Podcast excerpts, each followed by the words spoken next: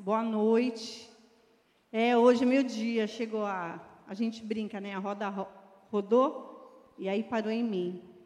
Mas é porque o Senhor falou muito ao meu coração essa semana. Ele acho que já havia me preparado para isso. E vocês, algumas pessoas que gostam de acompanhar algumas postagens que eu faço, vai lembrar desse versículo que, eu, que nós vamos conversar hoje. Mas primeiro, a, nossa, a minha palavra, né? Aquilo que Deus primeiro chamou a minha atenção. Tá? Então, o que eu, tô, eu só vou passar para vocês porque Deus falou comigo, primeiramente. Né? É um versículo que eu até eu estava aqui na secretaria no lugar da Andréia, e eu escrevi esse versículo e coloquei no post-it, bem na tela. Vira e mexe, eu olhava o versículo. Vira e mexe, eu olhava o versículo. E aí eu falei assim, eu não entendia o que, que era, né? Mas o Senhor sabe de todas as coisas, né? E aí veio o convite, o pastor Nizuzi me chamou e falou, vamos lá, agora é tua vez. Eu falei, amém. Acho que ele pensou que eu ia me esquivar, né? Eu falei, amém, estou aqui. Porque Deus falou muito ao meu coração, amém? Vamos lá. Primeiro a gente vai começar a conversar sobre. A gente teve o processo do plantio aqui. O que, que é o plantio? O plantio é a ação de semear, ou seja, lançar a semente na terra para que a planta germine, cresça e dê frutos. Então a gente passou 12 dias fazendo a mesma ação. Tinha pessoas que vinham aqui e colocavam os sonhos, o mesmo sonho durante 12 dias, plantou a mesma coisa. Algumas veio aqui e fez assim: "Ah, hoje o Senhor colocou isso no meu coração, vou plantar esse sonho. Hoje o Senhor colocou isso no meu coração, vou plantar". Então, passou pelo processo do plantio. Fisicamente, nós fizemos isso. E o nosso emocional, como é que está? E o nosso coração agora esperando essa terra germinar. Fica toda hora olhando assim e fala: Meu Deus, não tem nada. Meu Deus, parece que está piorando. Meu, porque o processo é assim. A gente planta as coisas, mas a gente quer para ontem. Gente, eu estou falando isso porque Deus primeiro me pegou. Eu só estou transmitindo. Porque primeiro, ó, quem foi a massacrada fui eu, amém? Então vamos lá. Segundo a Timóteo 3, do 14 ao 16. Foi o versículo que eu coloquei durante a semana para falar da escodispe. Alguém lembra? Esse foi o versículo que Deus falou ao meu coração.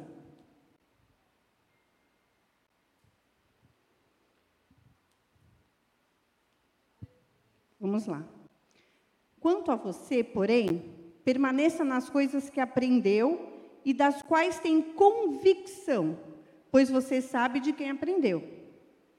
Porque des, desde criança você conhece as sagradas letras. Te agradecemos, Senhor, pela nossa presença aqui, pela essa igreja que nos recebe com tanto carinho e amor, pelo pastor Nizume, por toda, pela Tábata, pelo Igor, que nos receberam aqui com muito carinho para repreensão, para correção e para instrução na justiça, para que o homem de Deus seja apto e plenamente preparado para toda boa obra.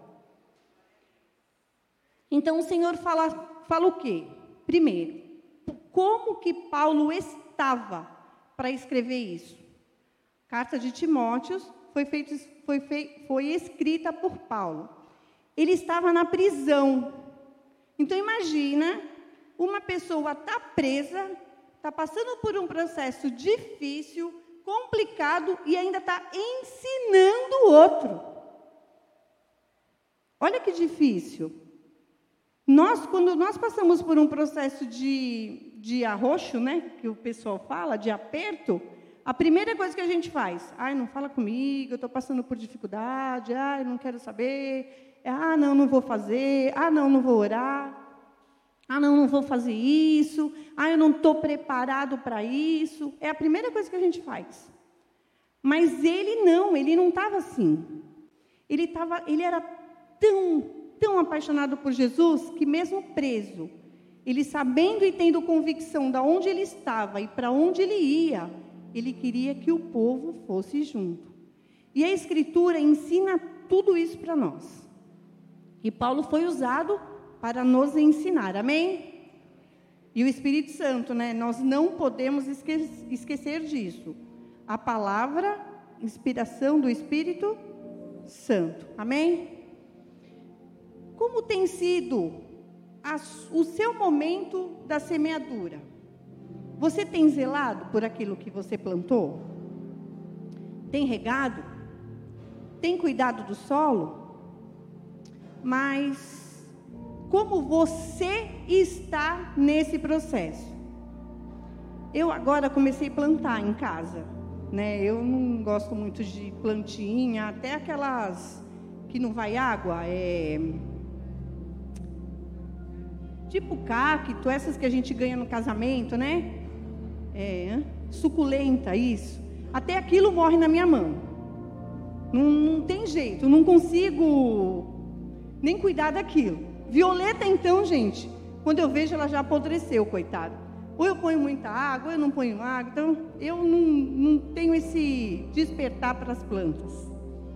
Aí, o que aconteceu? Eu, tô, eu tô, ganhei uma, uma planta que estou apaixonada. Sempre foi um desejo meu ter uma orquídea. Ganhei uma orquídea. Eu estou cuidando dessa orquídea que ninguém. Até em casa estão até tirando sarro de mim. Até no ar-condicionado eu ponho orquídea, porque está calor.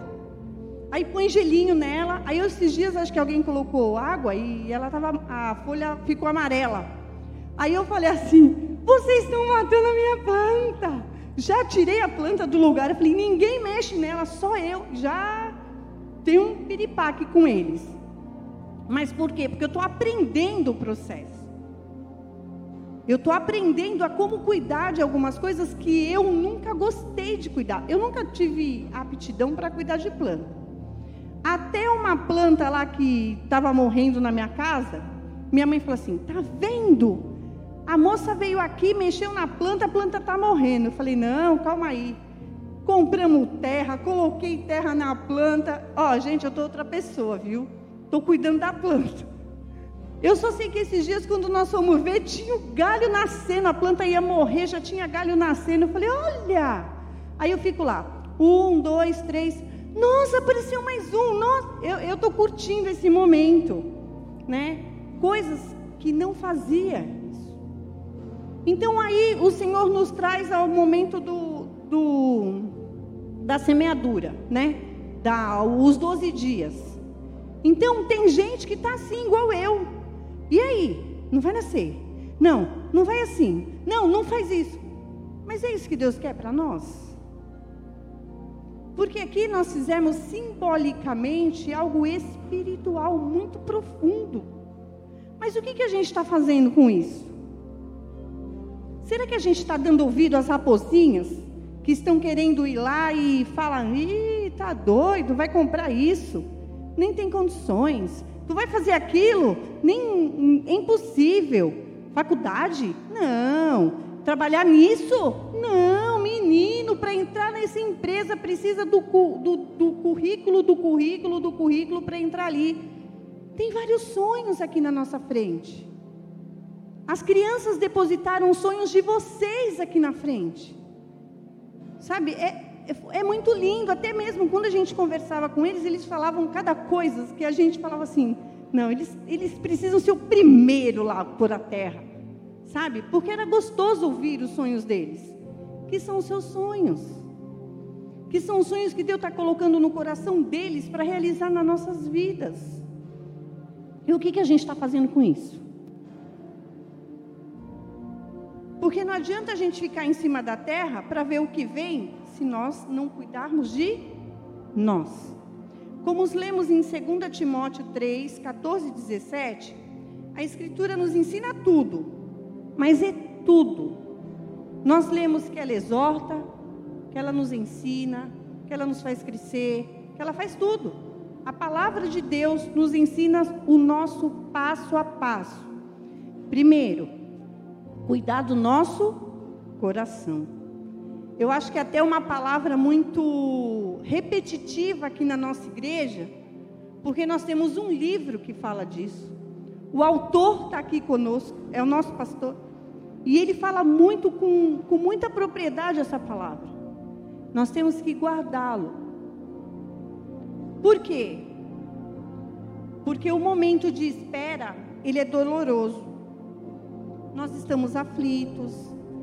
Nós estamos comparando com a colheita do próximo. Ah, você viu? Eu orando o ano inteiro por um carro, o cara já trocou três vezes. Eu, isso é um pouquinho de mim, tá? Mas eu não fico comparando, mas que eu tô querendo meu carro, né? Então, mas eu não fico comparando. Ah, já trocou, mas eu falo, ai, Senhor, a próxima sou eu da fila, a próxima sou eu da fila. Eu fico fazendo isso, tá?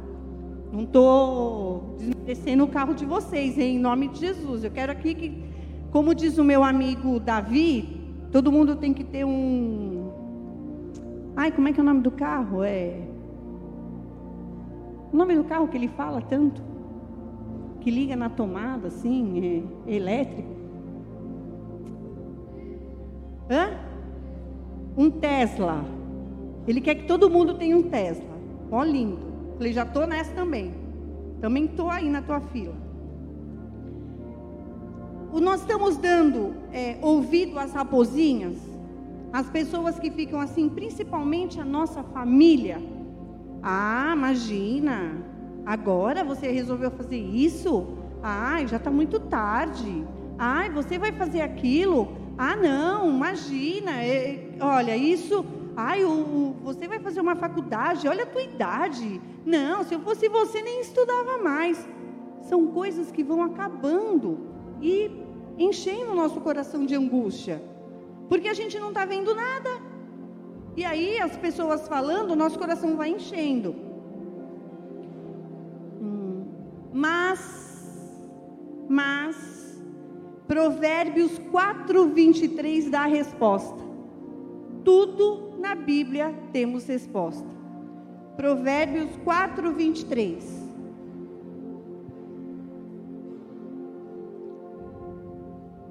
Acima de tudo, guarde o seu coração, pois dele depende toda a sua vida. Presta atenção no final do versículo, é a sua vida. Olha como que a gente deixa a morte tomar conta do nosso coração. E o coração é que depende de tudo, são os nossos sentimentos.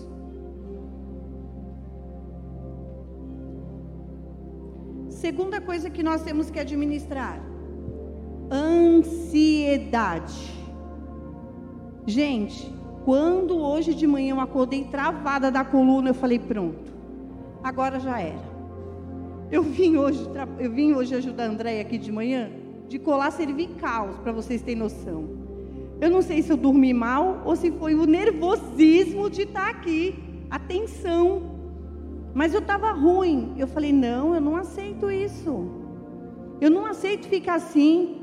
Senhor, se tu deste no meu coração uma palavra, o Senhor vai me capacitar por inteiro. Eu vou passar por esse processo. Não vou ficar assim. Por quê? Porque Ele lançou alguma coisa na minha vida, o Senhor. Ele lançou a palavra no meu coração. Se isso foi para mim, deve estar servindo para alguém. Eu não sei, porque é o Espírito Santo que está aqui. Não são as minhas palavras, são a dele. Amém? Então, administrar a ansiedade. Isso o pastor ele tem empregado também, né? É, quase sempre. Porque o que, que é ansiedade? É, o, é a preocupação excessiva com o futuro. A pessoa está hoje já pensando no que tem que fazer amanhã para resolver o que vai fazer depois da manhã. Eu, eu tive uma vez uma, não foi crise de ansiedade. Eu queria viajar muito para um lugar. Quando eu cheguei, eu estava ansiosa, arrumei mala, tudo. Quando eu cheguei no lugar, eu já queria voltar. Sabe quando você não curte aquele processo? A minha ansiedade de chegar era tão grande. Cheguei, acabou, vamos voltar. Eu esqueci que eu tinha coisas para fazer. E o meu coração já estava assim: ah, vamos voltar. Ai, chega. Ah, por hoje já deu. Ah, não quero mais passear. Ah, porque eu estava com ansiedade de ir à viagem, mas e de curtir o momento. por causa da ansiedade, a gente deixa de curtir os processos. A gente deixa de curtir aquilo que Deus está colocando nas nossas vidas. São detalhes. São coisas pequenas, às vezes é uma fala de alguém, é um desejo no coração de alguém que coloca na gente, a gente não faz porque, ah, eu não, não vou fazer porque aí amanhã, amanhã, amanhã. E aí amanhã? Aí morre e não fez mais nada. Perdeu o amanhã, porque perdeu de viver o hoje, preocupado com o amanhã. Por quê? Porque então quer dizer que nós não colocamos tudo nas mãos de Deus. Sempre estamos desconfiados que algo não estará certo. A palavra nos ensina sobre isso. Filipenses 4, 6, 7. Filipenses 4, 6, 7. Não andem ansiosos por coisa alguma, mas em tudo, pela oração e súplicas e com ação de graça apresentem seus pedidos a Deus. O processo da semeadura. E a paz de Deus, que excede todo o entendimento, guardará os seus corações e as suas mentes em Cristo Jesus. Quando essa passagem fala, é, é, a paz de Deus excede todo o entendimento, aqui está dizendo que até das nossas células, Deus está cuidando. Até do nosso respirar, Deus está cuidando. É uma paz que excede todo o nosso entendimento, todo o nosso corpo, mente, toda a nossa alma. É isso que a gente precisa fazer, mas a gente não faz. Como a gente fala assim, ah, eu plantei, agora. Deixa eu ver. Não, de, deixa eu dar uma olhadinha. A gente não coloca nas mãos de Deus totalmente. A gente coloca desconfiando. Não que a gente desconfie dele, mas a gente muitas vezes desconfia da nossa capacidade de ter aquilo que a gente pediu. Ah, não, eu, ah, eu pedi, é igual, eu estou em nome de Jesus, eu tenho orado que eu quero fazer faculdade de psicologia. E eu estou colocando isso e todo dia, a pessoa que pode me arrumar uma bolsa, todo dia me ouve falar disso. E aí, minha bolsa. Aí eu comecei, eu quero de 100%. Aí esses dias eu chamei ela e falou: Ó, oh, tá bom, 95%. Aí essa semana eu vou chamar ela, tá bom, 90%. Bolsa de 90%, eu consigo pagar uma faculdade de psicologia. Mas eu tô conversando com ela, mas ó, confiando nele. Porque se ele abrir a porta, ela me dá a faculdade de mil por cento. Eu não vou ficar dependendo de uma pessoa. Até posso ter condições financeiras de pagar a faculdade e nem precisar da bolsa. Deus ele faz umas coisas assim. Gente, por isso que quando a, gente, a, a, Bíblia fala que a gente precisa ter a paz que excede todo o entendimento, é isso. A gente não sabe trabalhar o lado de que, ah, hoje, não, hoje eu tenho dinheiro no bolso, então eu, eu sei que eu, eu posso pagar a faculdade. Aí o Senhor faz uma, alguma coisa, a gente não pode pagar mais. Ai, Senhor, então não era, né, da tua vontade. Como assim? E aí, o que você plantou? E aí, a vontade do Senhor, primeiramente, nas nossas vidas? É a primeira coisa que a gente faz. Terceira coisa, nós temos buscado a Deus de verdade. De verdade. Está orando, jejuando, lendo a palavra, fez inscrição na Escodispe, tem vontade de fazer FATEP. Ah, é, eu vou falar com a Meire, vou fazer FATEP, que eu quero aprender, ter mais conhecimento da palavra. Está numa célula? Não. Como é que a pessoa me fala que está buscando a Deus se não está fazendo nada disso? Não, Cristiane, mas eu oro de manhã para agradecer o meu dia, eu leio a palavra de vez em quando, entendeu? Na igreja, ué. Eu estou na igreja, eu abro a palavra, eu leio, aí, mas só. E aí? A igreja tem oração de segunda-feira, célula de terça, segunda e quarta tem FATEP, quinta-feira nós temos culto, sexta-feira eu falo que é o dia da família, mas aí cada um faz, né, o que quer. Sábado, às vezes a gente tem um, amanhã, por exemplo, nós temos a reciclagem de líder, amanhã não, desculpa. Sábado nós temos a reciclagem de líder, domingo nós temos culto. Aí a pessoa fala para mim que não faz e não busca Deus, por quê? Ah, a igreja não está nem aí para mim. É a igreja. O problema é a igreja. O problema sou eu. Eu já testemunho isso para vocês. Eu não venho para oração de, de segunda-feira porque eu não quero. De, de quarta-feira, três horas da tarde, porque eu esqueço. Porque eu não dou prioridade para isso. Eu não dou prioridade para buscar a Deus, porque a minha igreja oferece eu buscar a Deus. A minha igreja oferece eu estar em comunhão nas células para buscar a Deus. A célula é o melhor lugar para estar, para crescer juntos. Ali a gente tira a dúvida, ali a gente briga, aí daqui a pouco a gente pede perdão, daqui a pouco a gente pede oração, daqui a pouco eu já não quero orar por ninguém, daqui a pouco eu estou orando por todo mundo. É a vida, célula, é, é, é vida. O nosso corpo é célula. Ah, irmã Noêmia, eu quero ir para a classe de batalha espiritual. Tá cheio. Também não venho para escodispe, porque eu queria ir para essa sala. Gente, se Deus não te quer nessa sala, vai para outra. E vai para outra, e vai para outra. Mas a gente está buscando a Deus. A gente está junto, em unidade, buscando a Deus. Porque a palavra nos ensina que nós temos que aprender mais dele. Porque é na palavra que ele nos exorta, que ele nos ensina, que ele nos acalenta, é na palavra que ele faz tudo. Amém? Ai, gente, desculpa, eu falei para o meu marido, eu não vou exortar, eu não vou exortar, mas me perdoem, mas é o que Deus está falando. Eu me policiei. Se vocês olharem aqui, ó, não tem nada de, de brigar com ninguém, tá? É. Então vamos lá. Salmos 119, 10 e 11.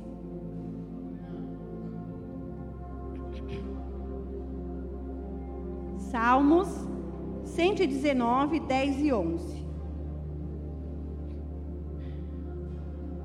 Eu te busco de todo coração. Não permitas que eu me desvie dos teus mandamentos. Guarda o meu coração, a tua palavra, para não pecar contra ti.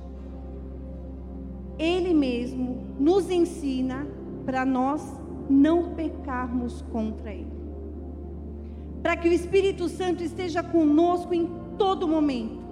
Que nós sejamos cheios do Espírito Santo de uma forma sobrenatural. Que as pessoas assim, ai, você é crente. É tão gostoso quando eu estou num lugar e alguém fala isso para mim. Eu, ai, graças a Deus, eu não preciso falar nada, Ele está falando por mim. Mas também tem lugar que a gente entra, que a gente sai e ninguém nota nada. Nós temos que entrar nos lugares que as pessoas percebam que há algo diferente em nós. Nós temos que guardar o nosso coração, nós temos que ter cuidado com as nossas ansiedades e nós temos que buscar a Deus para que o nosso, no momento de semear, no momento que a gente for colher, teremos bons frutos.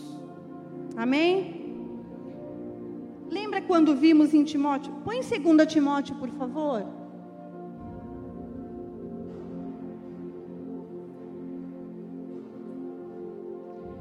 Em 2 Timóteo, quando Paulo fala para a igreja que a palavra de Deus nos ensina, nos exorta, nos corrige, e para que o homem seja perfeitamente habilitado para a boa obra. É isso que a leitura da palavra nos ajuda. Que sejamos homens perfeitamente habilitados para a obra. E eu li uma frase, eu, eu acho que foi na minha Bíblia, mas eu não estou conseguindo lembrar, então eu só coloquei assim, ó. Eu li uma frase e amei, só coloquei isso. O objetivo final de um mestre é ver seus alunos engajados na boa obra. O que, que seria a boa obra? É sermos pessoas excelentes, falarmos de Jesus, andarmos cheias do Espírito Santo e principalmente administrar o nosso coração, administrar a nossa ansiedade e buscar Ele de todo o coração. Amém? Que possamos ser homens e mulheres com mais autenticidade no Senhor.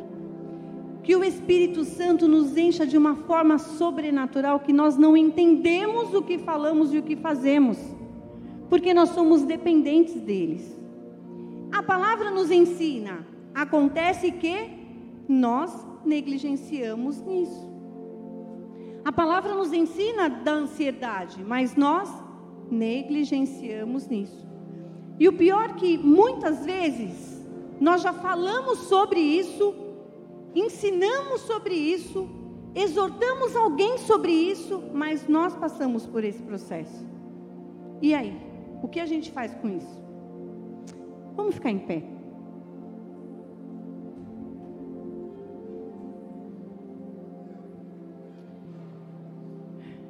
O Mestre quer que possamos ser os melhores. Ele não quer que nós tenhamos tempo para perder com poucas coisas, com conversinhas, sabe? É, agora, por exemplo, sábado, com esse processo da, do, da reciclagem de líder, vem para aprender. Porque às vezes a gente exige algo do nosso líder e não sabe o que, que é.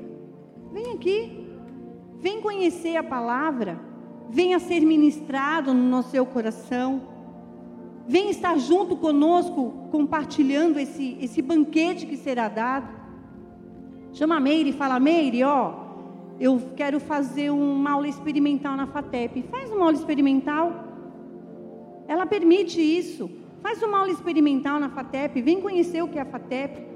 Vem para a oração com o Henrique e com a Marcele de segunda-feira. Vem na oração da tarde. Venha experimentar, ter essa oportunidade a vocês. E isso é a mim. Eu preciso é, tomar vergonha na cara e participar mais das coisas. Porque o banquete está servido. Tem tudo que a gente precisa. Só que a gente faz o quê? Escolhe. Ai, hoje eu quero comer peixe. Ai, hoje eu não quero isso. Ai, hoje eu só quero pão. Ai, hoje eu... Não. Nós temos que dar oportunidade a experimentar as coisas que o Senhor dá na nossa vida. Com isso, nós vamos ser pessoas melhores para o processo de quando estamos colhendo aquilo que o Senhor colocou em nós. Eu não fico preocupada com amanhã, mas eu curto o dia de hoje. Eu aproveito o dia de hoje. Eu participo dos momentos hoje. O amanhã pertence a Deus. E Ele vai estar conosco em todo o tempo. E se Ele tiver vontade de nos levar para a glória, vai ser melhor ainda. Porque nós não vamos estar aqui. Nós vamos estar comendo do banquete com Ele. Nós vamos estar lá junto com os anjos, adorando, dia e noite. É para isso que Ele quer. A boa obra, quando Ele fala, é isso. Ele quer que sejamos pessoas boas para na hora de subir, sejamos abençoados. Estaremos curtindo desse processo. Amém? Amém? Amém. Amém.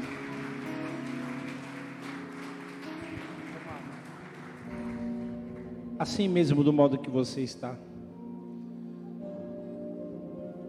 Avivamento não é a tampa da panela subindo, mas é o chão se abrindo.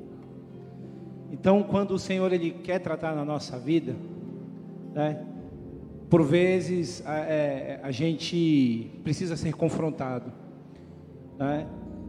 E eu vi né, a, a, o processo Cristiane preparando toda essa palavra, preparando esse, esse, essa reflexão dela.